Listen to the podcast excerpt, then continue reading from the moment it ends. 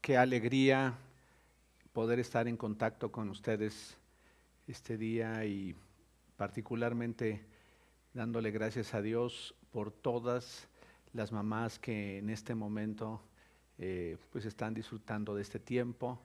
Reciban un enorme saludo, un abrazo enorme y mi deseo es que como hasta el día de hoy Dios siga bendiciendo tu vida, siga guardando tu vida en salud y tu vida siga siendo prosperada en todo. Muy bien, pues antes que nada quiero pedirte que ahí en tu lugar eh, tomes unos segundos y nos enfoquemos en este momento, en este tiempo que pueda ser de enorme bendición para nuestra vida, que consideremos su palabra y que su Espíritu Santo venga y alumbre nuestro entendimiento, que el corazón al estar abierto sea una tierra fértil y que la semilla produzca mucho fruto en tu vida y en mi vida. Padre, te doy gracias por esta mañana, gracias por la bendición que tenemos de estar considerando tu palabra. Gracias por cada familia que hoy está reunida, cada persona, Señor, se encuentra también reunida con nosotros y estamos dispuestos a que tú nos hables.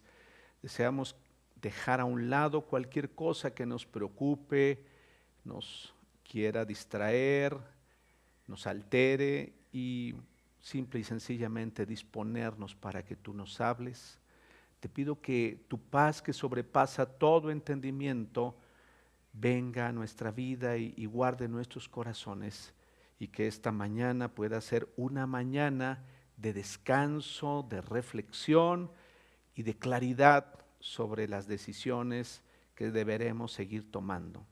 Gracias por inspirarnos esta mañana. Así declaro, Señor, que esta mañana, este tiempo será un tiempo que inspire nuestra vida y que al terminar él podamos, Señor, tener claridad en nuestra mente, en nuestro corazón, en nuestro espíritu. En el nombre de Jesús te doy gracias por usar mi vida, ya que dependo completamente de ti. Y ese es mi deseo. En el nombre de Jesús. Amén. Muy bien. Pues eh, quiero invitarles a que abran su Biblia en la carta a los Hebreos, en el libro de los Hebreos, en el capítulo número 12 y del verso número 1 al verso número y el verso número 2. Quiero que vayan siguiendo con su vista ahí, lo van a tener en la pantalla. Yo lo, leeré mientras tanto. Es una porción que sin lugar a duda quizá en algún momento has leído, pero quiero que nos enfoquemos en dos o tres aspectos claves y relevantes en este momento. Por lo tanto, ya que estamos rodeados por una enorme multitud de testigos de la vida de la fe, quitémonos todo peso que nos impida correr especialmente el pecado que tan fácilmente nos hace tropezar, y corramos con perseverancia la carrera que Dios nos ha puesto por delante. Esto lo hacemos al fijar la mirada en Jesús, el campeón que inicia y perfecciona nuestra fe, debido al gozo que le esperaba. Jesús soportó la cruz sin importarle la vergüenza que estaba que ésta representaba. Ahora está sentado en el lugar de honor junto al trono de Dios. Quiero que no pierdas de vista esta porción de la escritura y quiero hacer un poco más eh, ilustrativo este, este momento. Y mira, quiero mostrarte este número que representó en la participación en una carrera muy importante, una carrera muy prestigiada a nivel mundial. Y como podrás ver, dice aquí, Maratón de Chicago. Es un evento que eh, reúne a miles y miles de personas de todo el mundo. Y bueno, pues este, este no es un clon, es un certificado, bueno, es un número oficial que trae una serie de, de indicadores ahí que muestran que realmente la persona participó en esa carrera. Ahora, ¿qué quiero, con qué quiero, o más bien cómo quiero utilizar este, este ejemplo de alguien que corre, de una corredora? De hecho, quiero eh, que un poquito nos introduzcamos en qué tuvo que hacer la persona, cómo vivió el momento y para esto quiero plantearte lo siguiente. Que vayas, que vayas tú siguiéndome en este relato. Haz de cuenta que la, la persona, mi amiga, quien corrió este maratón, eh, haz de cuenta que nos está relatando a ti y a mí lo que sucedió. ¿Cuál era su objetivo? Eh, correr en el maratón de Chicago en cuatro horas 30 minutos. Ese es el objetivo que ella se planteó. Para eso tuvo que entrenar durante siete meses de manera intensa. Eh, entrenaba de cuatro a cinco veces a la semana y los sábados y los domingos tomaba un tiempo de entrenamiento para distancias largas que se iban incrementando poco a poco hasta llegar a estar corriendo esos fines de semana 30 kilómetros. Empezaba a las 5 de la mañana, imagínate mientras tú y yo estamos eh, descansando cómodamente o quizá algunos también practican un deporte, pero ella a las 5 de la mañana se levantaba para hacerlo. Claro, verdaderamente estaba costándole esta preparación. Tenía también entrenamientos en ese momento, de entrenamientos de pista y de montaña. Tuvo a lo largo de ese proceso de entrenamiento, tuvo lesiones.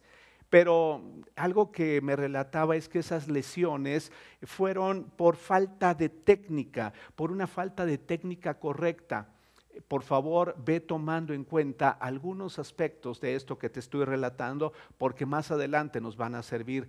Ella estaba preparándose para esa carrera, pero la falta de una técnica adecuada, de una técnica correcta, la llevó aún a lesionarse en su cuerpo. Evidentemente, ella no quería estar lesionada, sin embargo, el no hacerlo debidamente le causó esto.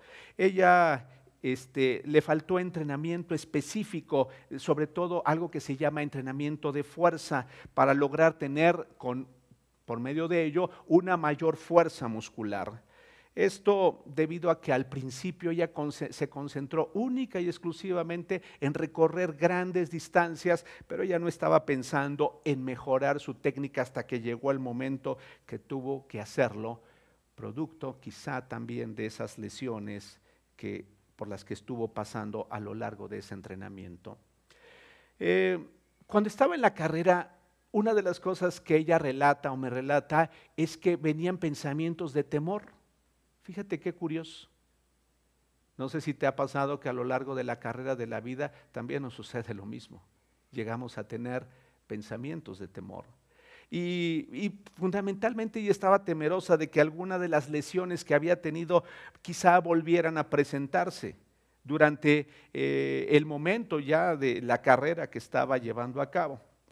Eh, en medio de la carrera tuvo que improvisar algunas cosas, tuvo que, tomar algunas decisiones. Y algo que me llamó la atención es que tuvo que tomar la decisión, ya cuando estaba ahí por el kilómetro 6, de seguir a unas personas que quizá quienes me están viendo y han, han practicado eh, pues, eh, de una manera ya más intensa el correr o el atletismo. Dice que hay unas, hay unas eh, personas, unos corredores que traen en la parte de atrás un letrero que dice que es un rabbit. Ese rabbit es eh, una persona que marca un ritmo y que al seguirla entonces ella va indicando, por ejemplo, si yo quisiera hacer cinco horas, porque bueno, pues finalmente los tiempos en la carrera este, que yo he estado haciendo al practicarlo, este, me dicen que pues no podría hacerlo en menor tiempo, entonces tienen un letrero y dicen cinco horas, entonces yo empiezo a correr, empiezo a correr al ritmo de ese rabbit y sé que si voy siguiéndolo, tarde o temprano, para llegar a la meta, lo haré en cinco horas para mantener un ritmo constante o si quiero hacer seis horas o quizá haya quien quiera hacer menos, hora, menos horas, pero te los vas encontrando. No sé si te se asemeja esto un poco cuando vamos siguiendo a alguien en la vida, cuando vamos encontrando a alguien que se va convirtiendo en un objetivo y que nos va marcando la pauta, que nos va de alguna manera inspirando, que va marcando el ritmo en nuestra vida. Eh, me pareció muy interesante esto que ella me relataba.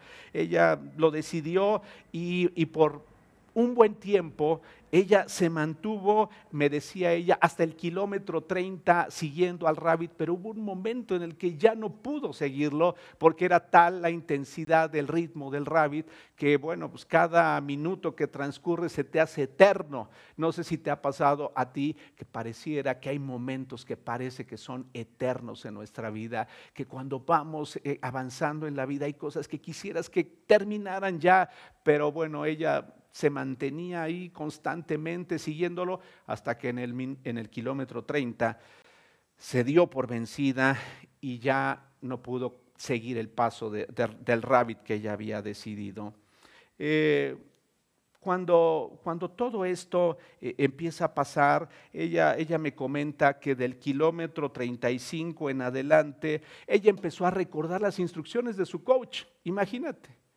Ella empezó a recordar este, indicaciones como mantente erguido, no te, no te encorves, porque eso si no te va a causar, te va a causar un dolor. Entonces, ella mientras iba caminando, iba recordando las palabras de su coach Qué bendición es cuando en nuestra vida vamos recordando en nuestra vida el consejo, las palabras, las referencias que tenemos de Dios en nuestra vida. Yo te puedo asegurar que ha habido muchos momentos en los que Dios ha hablado a tu vida y cuando vas en la carrera, en, momentos intensos, llegan esas palabras producto de la obra del Espíritu Santo a nuestra vida y entonces las recuerdas y entonces cambias de actitud. Eh, te mueves diferente, piensas diferente, estás, estás, sigues avanzando a pesar de las dificultades. Ella me, me relata que estaba ya muy, muy cansada conforme iban avanzando y los últimos metros y kilómetros se vuelven cada vez más difíciles. Ella pues realmente estaba ya muy, muy cansada, pero sin embargo estaba siguiendo adelante. Ella relata que en el kilómetro ya casi no le faltaba mucho, pero 500 metros antes de llegar al objetivo, eh, encontró un letrero esperanzador que decía, ya te faltan 500 metros, ya lo lograste. Dice que había muchos letreros en inglés, eh, pero finalmente ver ese letrero y verlo en español causó una alegría y una motivación, porque me relata que cuando estás corriendo es fundamental cómo te sientes, el ánimo que tienes, las palabras de alguien que te impulsa, ya lo vas a lograr, estás a punto de lograrlo y sabes, constantemente Dios está mandando eh, esas palabras y esos mensajes a través de un, de un mensaje que recibes, a través de una palabra que escuchas, a través de alguien que platica, a través de alguien que te muestra cariño, afecto o alguna muestra que trae hacia tu vida que llegue en el momento oportuno ella se sintió inspirada. Y ahora la gran pregunta que quiero hacerte, ¿tú qué crees? ¿Tú qué piensas después de tanto esfuerzo? ¿Ella habrá llegado? ¿Habrá logrado llegar y cruzar la meta? Se sentía muy, muy agotada. ¿Tú qué piensas? A ver, pregúntale a los que están ahí junto a ti, ¿tú qué piensas? ¿Tú crees que llegó o piensas que no llegó? ¿Llegaría, llegaría ella o no llegaría? ¿Tú qué piensas? Pues, ¿qué crees? Te tengo una noticia. Ella pudo cruzar la meta. Dice que cuando cruzó la meta se sintió completamente animada y, bueno, pues imagínate, soltó, se soltó en llanto por completo, estaba exhausta, pero bueno, fue tal la alegría de haber llegado Claro, ella hubiera deseado llegar en las 4 horas 30 minutos, llegó a las eh, con 4 horas 40 minutos.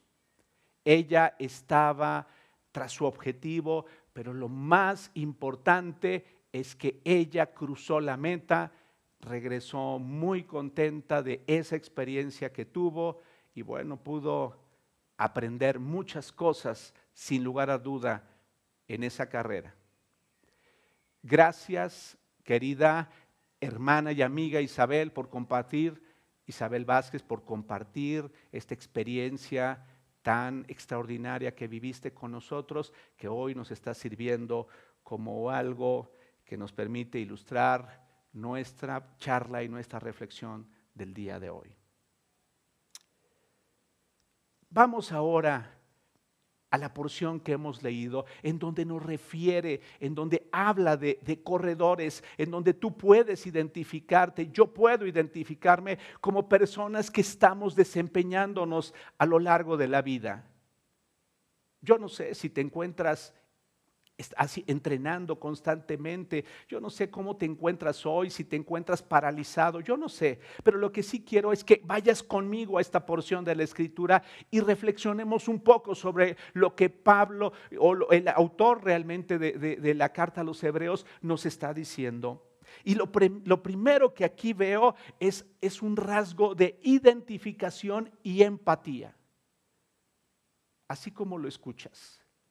Fíjate lo que dice, lo que dice la porción de la escritura.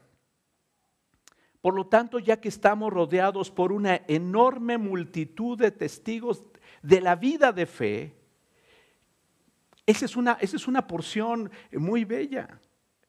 Testigos no solo que, que son meros observadores en la tribuna.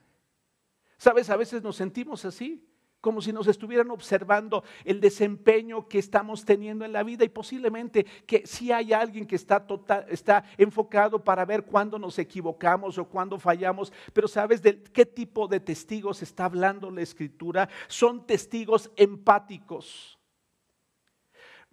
son, testigos con los que podemos identificarnos, no son curiosos que están observando el desempeño nuestro y que no entienden lo que significa pasar por momentos difíciles. Son testigos que han pagado un precio y que, y que entienden las, las circunstancias y adversidades de la vida. Ellos lo han hecho antes, de tal manera que también nosotros podemos hacerlos son una multitud de la que habla el escritor de los Hebreos, una multitud que puede entender lo que pasa en nuestra vida, que puede comprender los momentos a los que uno se enfrenta en la carrera de la vida. Yo no dudo que has tenido algunos momentos, quizá, en donde has necesitado que alguien esté cercano a ti y te inspire o te anime. Yo he tenido la, bendición y la fortuna de tener personas que han inspirado y han animado mi vida. ¿Sabes cómo me los imagino? Como ese rabbit. Personas que inspiran tu vida, personajes de la Biblia que encuentras que inspiran y que, y que te hacen eh, visualizarte en otra esfera y en otro ámbito de la vida. Estaba yo leyendo hace muchos años, leí la historia de vida de un hombre llamado este, Jim Elliot, un misionero joven que se casó con una mujer llamada Elizabeth. Pero si bien la, vida de Jim Elliot fue una, una, una vida que me inspiró, me inspira aún más la vida de su esposa. ¿Por qué, ¿Por qué, te digo esto? Fue una mujer que decidió regresar, fíjate bien, después de unos cuantos años a la selva de Ecuador, en el lugar en el que había sido muerto su esposo por los indígenas de ese lugar. Ellos, ellos tomaron por asalto a esos misioneros y los mataron. Pero ella ella estaba deseosa, fíjate bien, estaba deseosa de conquistar los corazones para Dios de esos hombres que no conocían ni sabían nada de Dios. Ella regresó a ese lugar para hablarles de Jesús y sabes, hoy es una comunidad de personas que aman y conocen a Dios. Imagínate lo que puede inspirar a nuestra vida una mujer que pudo sobreponerse a una pérdida de, esa magnitud en su vida, pero que decidió hacer la voluntad de Dios. Ella murió a los 88 años, apenas hace, eh, en el 2015 ella murió. Algo que también me sorprendió y sé que algunos de mis amigos que me están viendo les, les agradan este tipo de datos. Ella fue una mujer que colaboró en el equipo de revisores de la nueva versión internacional. ¿Sabes qué representa esto? Era una mujer culta, preparada, era una estudiosa del griego, era, era una persona que había dedicado años y años y años a servir a otros. La vida de Elizabeth Elliot es una vida que me inspira, es una vida que me hace pensar en que es posible avanzar y, y sobreponerte a las situaciones adversas de la vida.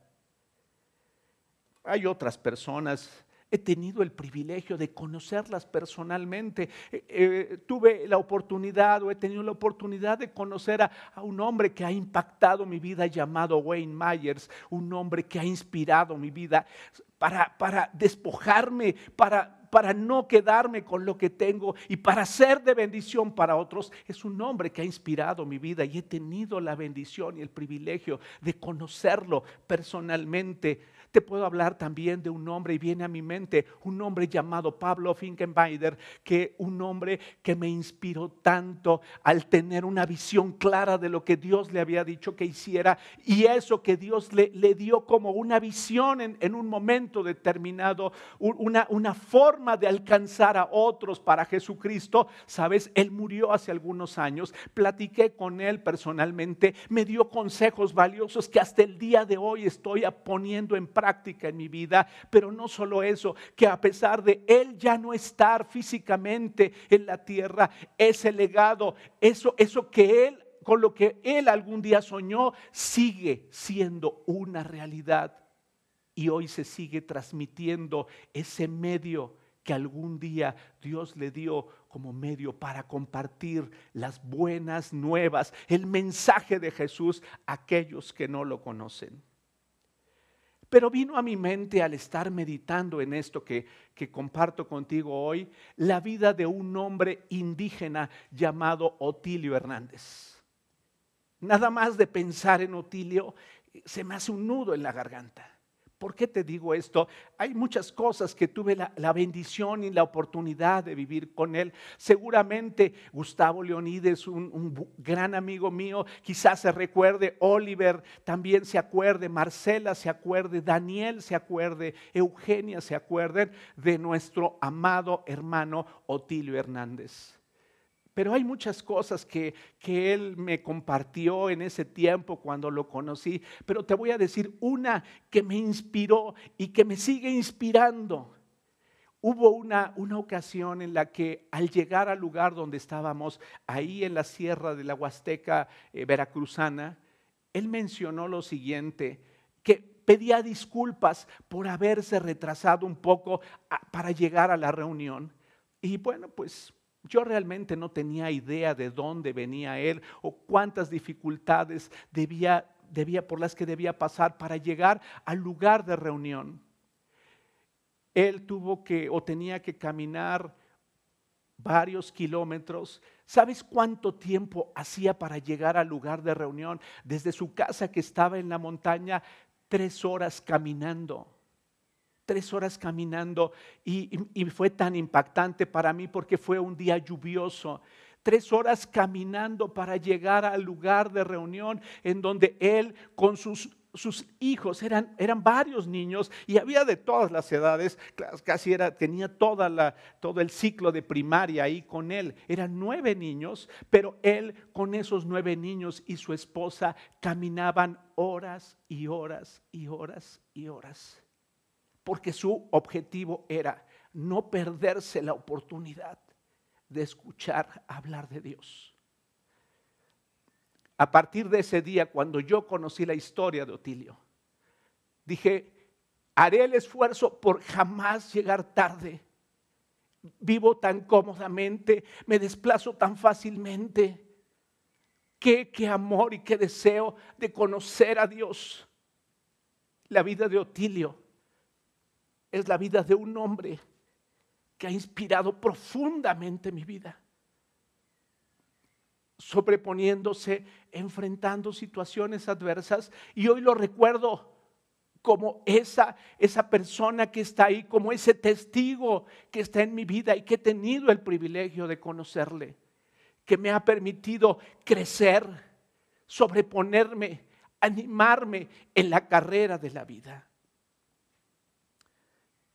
Hay quien se con quienes podemos identificarnos y esa nube de testigos son aquellos que conocen y que saben el precio que se debe pagar en ocasiones para sobreponerse a las situaciones adversas de la vida. El escritor de los Hebreos menciona algo más en este, en este pasaje. Por cierto, yo te quiero animar, por favor, pronto escribe esas personas que han inspirado tu vida. Puede ser alguien de tu familia, puede ser alguien que conociste, puede ser alguien que quizá ya no volviste a ver, pero inspiraron tu vida, puede ser alguien que está aquí en su palabra. Qué bendiciones cuando tenemos personas a las que podemos seguir y que se convierten en un referente para nuestra vida. Evidentemente, qué extraordinario es cuando tú admiras a Jesús como lo máximo, la máxima aspiración de tu vida. Pero hay más personas en las que Dios ha reflejado su amor y su apoyo hacia nosotros al estar en la tierra. Dice aquí, en la segunda parte del, del verso número uno, quitémonos todo peso que nos impida correr, especialmente el pecado que tan fácilmente nos hace tropezar. Quitémonos despojémonos de todo aquello, quitemos aquellas malas prácticas en nuestra vida. ¿Sabes qué es lo que nos contaba nuestra amiga? Que eh, lo que platicaba, me platicaba ella o me comentaba, es que tenía, hubo un momento en que tuvo que cambiar su técnica para no seguirse lesionando. Tenía que practicar y practicar y practicar, pero debía practicar lo adecuado porque si no, eso la afectaría, eso la dañaría, la lastimaría como, como en algún momento empezó a sufrir de lesiones. lo que quitar de nosotros, aquello que nos hace fallar, que nos hace equivocarnos, que nos lastima y aún nos lleva a lastimar a otros fíjate bien, si practicas algo, te convertirás tarde o temprano en una experta o en un experto. Yo creo que tú coincides conmigo en esto. Y déjame ponerte algunos ejemplos de algunas cosas que necesitamos despojarnos de ellas, dejar de practicarlas, porque al practicarlas y al seguirlas practicando nos convertimos en expertos. Si practico la queja, o el reclamar todo en mi vida, que, se convierta constantemente un reclamo constante de, de algunas cosas en mi vida, me convertiré en un experto. Si me quejo todo el tiempo, seré realmente una persona que tenga la capacidad de quejarse por todo. Me volveré tan experto que no me costará trabajo encontrar algo malo en las personas que me rodean. Fíjate bien. Seré tan experto que siempre encontraré alguna queja. No importa lo que las personas hagan, no importa el esmero que tengan, siempre, siempre habrá algo en lo que me esté quejando. Eh, no sé qué pienses tú al respecto. No sé si te has dado cuenta que a veces las personas hacen o toman decisiones para esmerarse, pero a pesar de eso siempre me estoy quejando. Es que no tengo esto, es que no tengo aquello, es que Dios no me ha dado, es que ¿por qué Dios hace mejores cosas con otros y no conmigo? ¿Por qué no ve la situación? ¿Por qué nuevamente permite que pase esto en mi vida? Si me estoy quejando, me, me convertiré en un experto en hacerlo. Te vuelvo a repetir después de que escuché la historia de Otilio, tuve presente en mi vida que ya no me quejaría más en relación a las distancias y al tiempo que hay que invertir en ocasiones.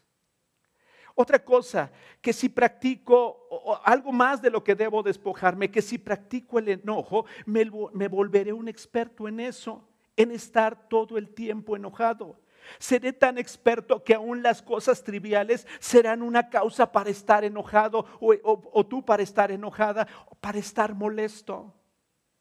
Me enojaré porque las cosas no se hagan como yo digo. Me enojaré inclusive por tengo tanta habilidad o he practicado tanto que me enojaré aun cuando alguien quiere ayudarme. He visto escenas en donde a veces las personas una a la otra le dicen, oye, no me ayudes, ¿qué piensas que estoy tullido? ¿Piensas que estoy, estoy manco? Déjame, yo hago las cosas. A tal punto llega el enojo en la vida de las personas que hasta lo más insignificante puede molestarnos. Me, robará, me, robará, la capacidad de estar contento, me robará la posibilidad de disfrutar. Yo te animo para que el día de hoy, voy a poner un ejemplo. Yo quiero poner un ejemplo en relación a las mamás.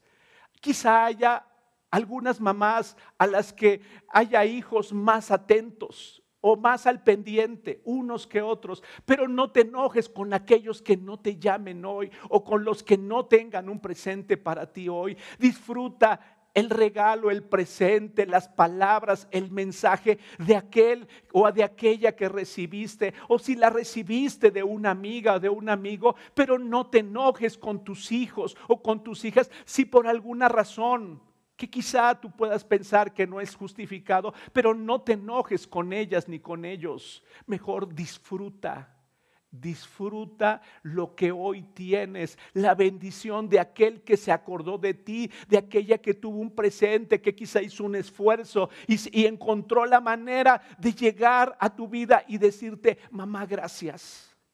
Pero no te enojes, por favor, no vivas enojada. No vivas insatisfecha por lo que tienes. No practiques el enojo en tu vida. Por el contrario, deja Deja eso a un lado, despójalo, deja de practicar eso porque eso te lesiona, eso te lastima. Te animo para que lo dejes. Es, es a lo que se estaba refiriendo el autor de los Hebreos. Despójate. Ya no, no te enojes por lo que las personas no han hecho en el pasado. Ya no te enojes más por lo que te hicieron. Ahorita vamos a llegar a la parte positiva. Espero que me estés entendiendo. No te enojes si en ocasiones a lo mejor tú tienes más trabajo que otros. Por el contrario, disfruta y dale gracias a Dios. No veas que quizá otros hacen menos esfuerzo y quizá reciban el mismo beneficio económico o material. Tú haz lo que debes hacer, pero no te enojes. No te enojes por las decisiones que está tomando el gobierno. Por el contrario, mejor ora por el gobierno, ora por las autoridades. Te animo para que lo hagas porque si estás enojado todo el tiempo y practicas el enojo una y otra vez, te volverás una experta, te volverás un experto y lo más mínimo detonará eso para que tú estés molesta, para que no puedas disfrutar lo que está llegando como bendición a tu vida. Otra cosa que yo te animo para que dejes o para que dejemos es deja de, practicar la preocupación o el estar preocupado. Llegará el momento en que seré tan bueno para preocuparme, seré un experto preocupón, que aún el leer una noticia me, me llevará a preocuparme. Escuchar la plática de alguien me preocupará un síntoma en mi cuerpo me preocupará. Seré tan experto que, que aun cuando me preocupará, fíjate bien, que las cosas estén saliendo bien. Qué impresionante.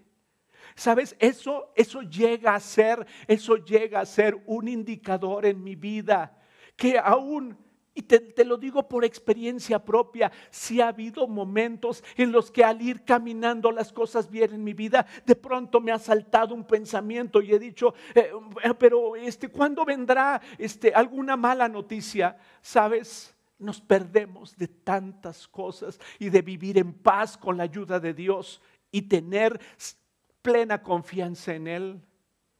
Pero si me hago un experto preocupándome, todo o cualquier cosa detonará para que mi corazón se sobresalte, para que mis pensamientos negativos empiecen a invadirme y lejos de estar bien, eso me afecte, eso me lesione, eso me lastime. Pero te animo para que te despojes de eso, para que tú y yo nos despojemos. Y por último, si yo practico el temor, llegará el momento en que seré tan experto que aún, sabes, me quedaré paralizado frente a las situaciones que, que esté enfrentando en la vida. Eh, me quedaré paralizado teniendo temor acerca de lo que las personas digan acerca de mí. Tendré temor de salir a la calle si practico el temor, si estoy alimentando mis pensamientos y no te hablo de una de un positivismo eh, este equivocado y sin, sin, sin considerar a Dios en tu vida, te estoy hablando de poner pensamientos de bien y no de mal en ti. Y si estás pensando, es que si salgo y es que si alguien me contagia, es que si alguien eh, este, me, me afecta a mi vida, entonces ya mejor no voy a salir y vivo con ese temor y si lo estoy practicando me volveré un experto un experto. Es que ya me enteré quizá de que algo sucedió en aquella persona cercana. ¿Sabes? Dios guarda nuestra vida, guarda tu vida y mi vida. Y en Él estamos seguros. Nuestra vida está segura en Él. Y Él guarda por completo de nosotros. Así es que si, vivo practicando el temor, ¿sabes qué va a suceder? Me voy a paralizar, no veré alternativas, no veré salidas, no veré opciones, aun y cuando estén frente a mí. Producto de haber practicado, de no despojarme. Yo te animo a que por favor hagas ahora un listado de aquellas cosas que estoy practicando, en las que me he vuelto una experta o un experto ya sea la crítica, eh, ya sea el, el resentimiento. Haz una lista, por favor, y date cuenta que con la ayuda de Dios, mediante Jesucristo, podemos empezar a practicar lo correcto, que es la siguiente parte de lo que quiero compartirte. Ahora viene todo lo positivo para nuestra vida. Dice aquí, corriendo y corramos con perseverancia la carrera. En otra versión dice, corramos con paciencia la carrera que Dios nos ha puesto por delante, puestos los ojos en Jesús, el autor y consumador de nuestra fe.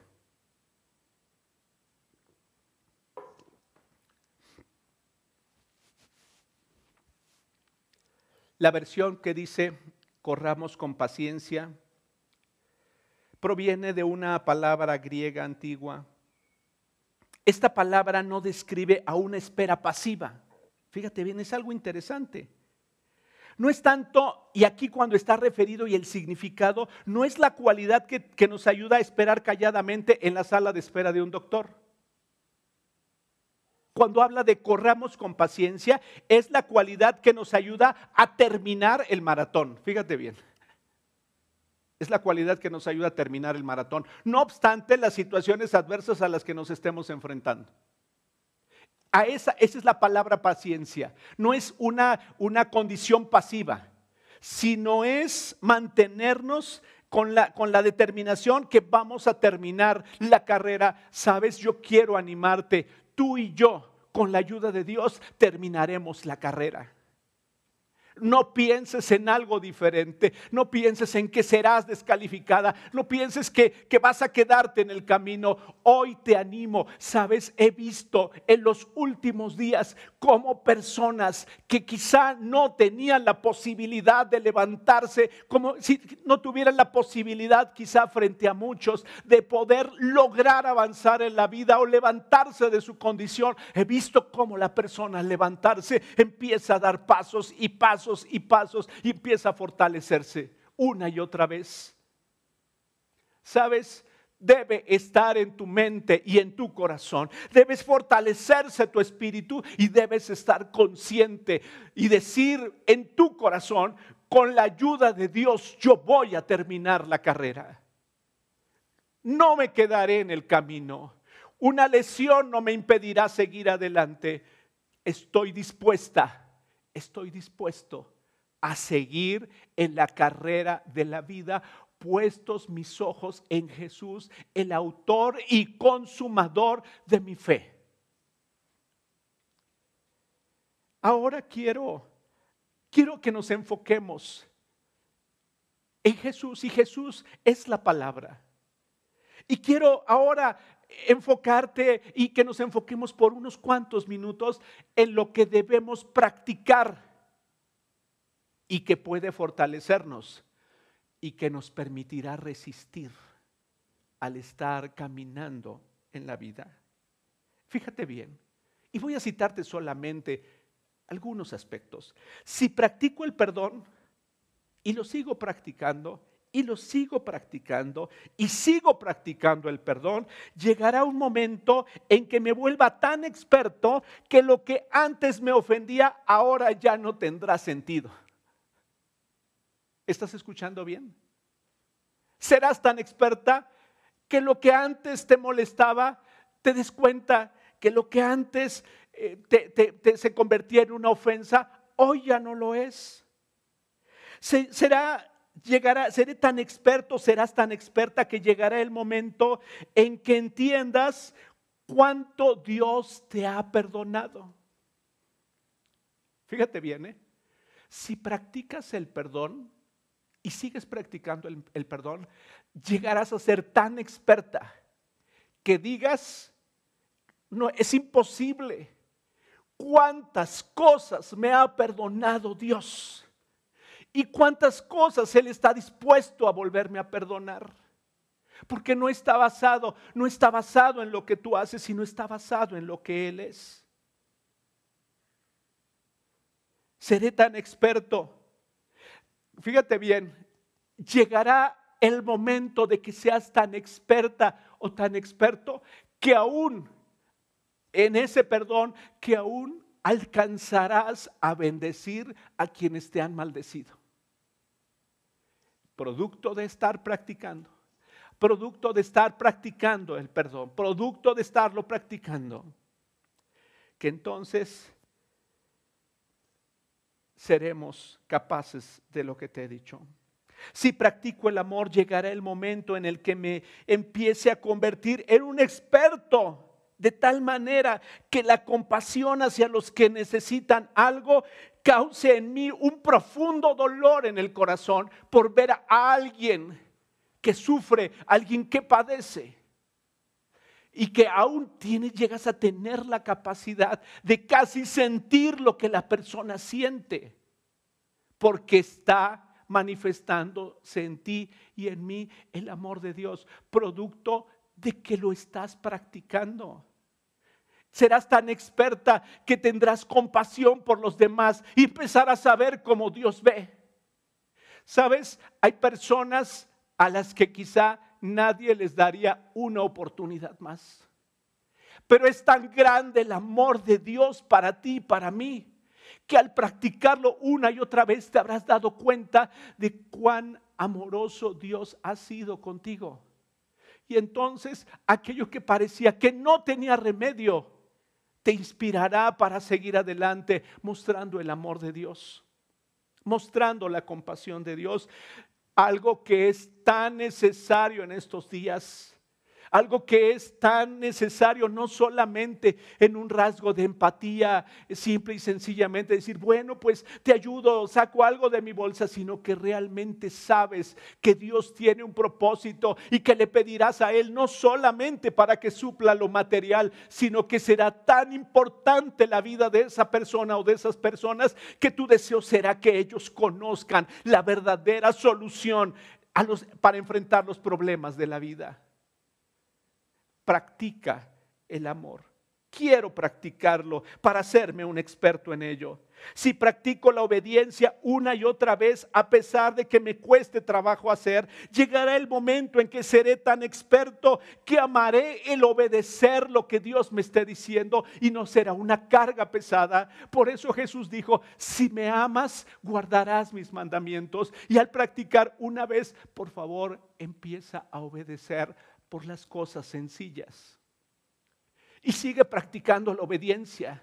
Y quizá en algún momento te equivocas y quizá en algún momento no has obedecido lo que debías obedecer, pero que tu corazón se anime para decir, seré un practicante de la obediencia en mi vida, practicaré una y otra y otra vez hasta lograrlo, hasta que me convierta en un experto en obedecer y el hacerlo sea un deleite a mi vida y no una carga pesada ni un dolor hacerlo.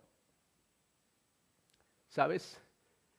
Si te conviertes, si yo me convierto en un practicante constantemente, si estoy practicando la obediencia, llegará el momento en el que al ser tan expertos, sabremos identificar muy rápidamente cuál es la voluntad de Dios para nuestra vida y cuáles son los planes que Él tiene para ti y para mí. Sabes, a veces eso nos angustia mucho, el no saber qué, qué, pasos debo dar, pero si me mantengo obedeciendo los pequeños detalles, las pequeñas cosas, cada día será más fácil entender y comprender lo que Dios quiere para tu vida y para mi vida. Estoy terminando ya. Estoy ya en la recta final.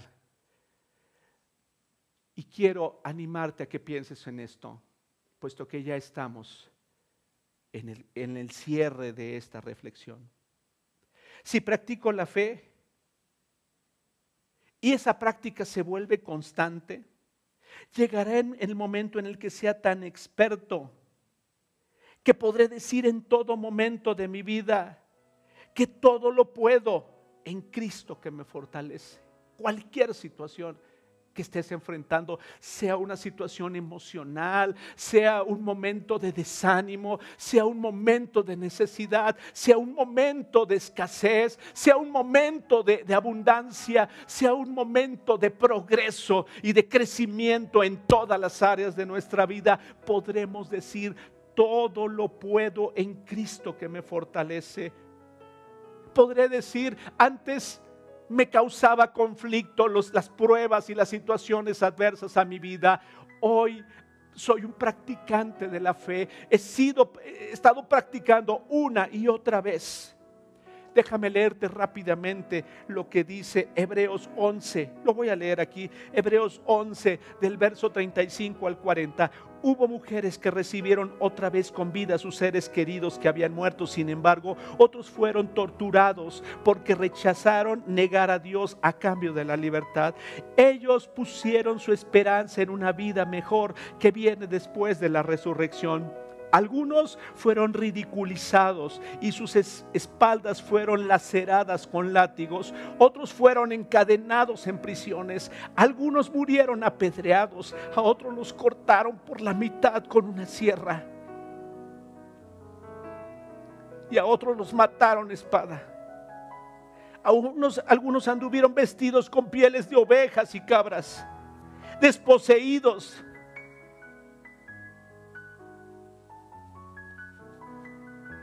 oprimidos y maltratados.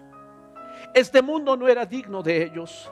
Vagaron por desiertos y montañas, se escondieron en cuevas y hoyos de la tierra. Debido a su fe, todas esas personas gozaron de una buena reputación, aunque ninguno recibió todo lo que Dios les había prometido, pues Dios tenía preparado algo mejor para nosotros, de modo que ellos no llegaron a la perfección sin nosotros. Si, practico la fe, me convertiré en un experto. También entrenado que estos momentos o los que vengan por delante serán una leve tribulación momentánea que produce en nosotros, en nosotros un cada vez más excelente eterno peso de gloria. Seré, si practico la fe, puede ser, y anímate, tú puedes llegar a ser ese rabbit Tú puedes ser, llegar a ser esa persona que inspire a otros. Tú puedes ser esa persona, aunque quizá jamás lo imaginaste, que puedes inspirar a, a, las personas de tu familia, que puedes inspirar a tus amigas, que puedes inspirar a tus amigos, que puedes inspirar a las personas con las que tratas. Te puedes convertir en eso, producto de ser ese practicante de la fe, porque tu confianza total está depositada en Él. Encontré una frase de Elizabeth Elliot que me encantó. Y, y, cuando ella tuvo que decidir qué era lo que iba a hacer en su vida, y ella dijo lo siguiente, ahora tengo un deseo, vivir una vida de completo abandono en el Señor, poniendo toda mi energía y mis fuerzas en ello. Querida amiga, querido amigo, dice Primera de Corintios 9:25, todos los atletas entrenan con disciplina, lo hacen para ganar. Fíjate bien, lo hacen para ganar un premio que se desvanecerá. Pero nosotros lo hacemos por un premio eterno. Tú y yo lo hacemos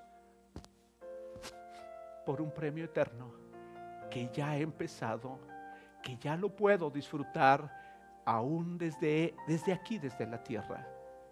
Porque la vida eterna comienza aquí al conocer a Dios y a Jesucristo a quien nos ha amado. Dejo esto en tu corazón y quiero terminar solamente cuando tengas oportunidad hay un poema extraordinario que se ha convertido en una canción de un hombre llamado Marcos Vidal, que se llama, ese poema se llama Cara a Cara. Y dice lo siguiente, te voy a leer solamente una estrofa o dos, solamente una palabra, solamente una oración. Cuando llegue a tu presencia, oh Señor, no me importa en qué lugar de la mesa me haga sentar o el color de mi corona si la llego a ganar. Solamente una palabra, si es que aún me queda voz y si logro articularla en tu presencia. No te quiero hacer preguntas, solo una petición. Y si puede ser a solas, mucho mejor. Solo déjame mirarte cara a cara y perderme como un niño en tu mirada. Y que pase mucho tiempo y que nadie diga nada, porque estoy viendo al maestro cara a cara. Te dejo con este pensamiento, te dejo con esta reflexión. Deseo con todo mi corazón que te despojes de aquello que no es útil de aquellas prácticas que solamente te han lesionado y te han dañado y que practiques aquello que te permitirá llegar a terminar la carrera. Padre, te doy gracias esta mañana por cada una de tus hijas, de tus hijos, por cada uno de nuestros amigos y de nuestras amigas que han escuchado esta reflexión con nosotros. Gracias por animarnos en tiempos como estos. Gracias porque hay en nosotros un deseo de conocerte.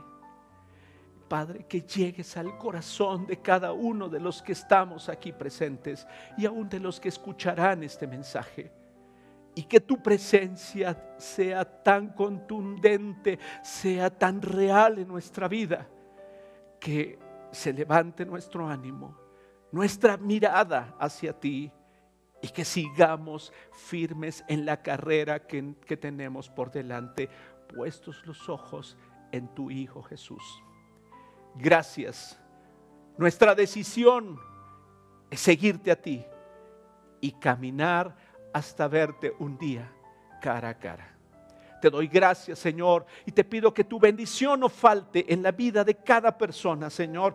Que tu bendición en esta semana que inicia sea completa y plena en sus vidas, en sus cuerpos, en teniendo salud, en sus mentes, Señor, teniendo eh, la respuesta a las necesidades de trabajo, eh, de estrategias de negocios, en todas las áreas de su vida, Señor. Te lo pido en el nombre de Jesús. Te doy gracias, Señor, por cada mujer, por cada madre, Señor, también que hoy, Señor, tiene la bendición de disfrutar a su familia, a sus hijos, a sus nietos, Señor, aún a sus bisnietos. Gracias, Padre, gracias por tu regalo maravilloso al venir a traer paz a sus corazones, que es el mejor regalo que pudiera alguien tener, la presencia tuya en su corazón.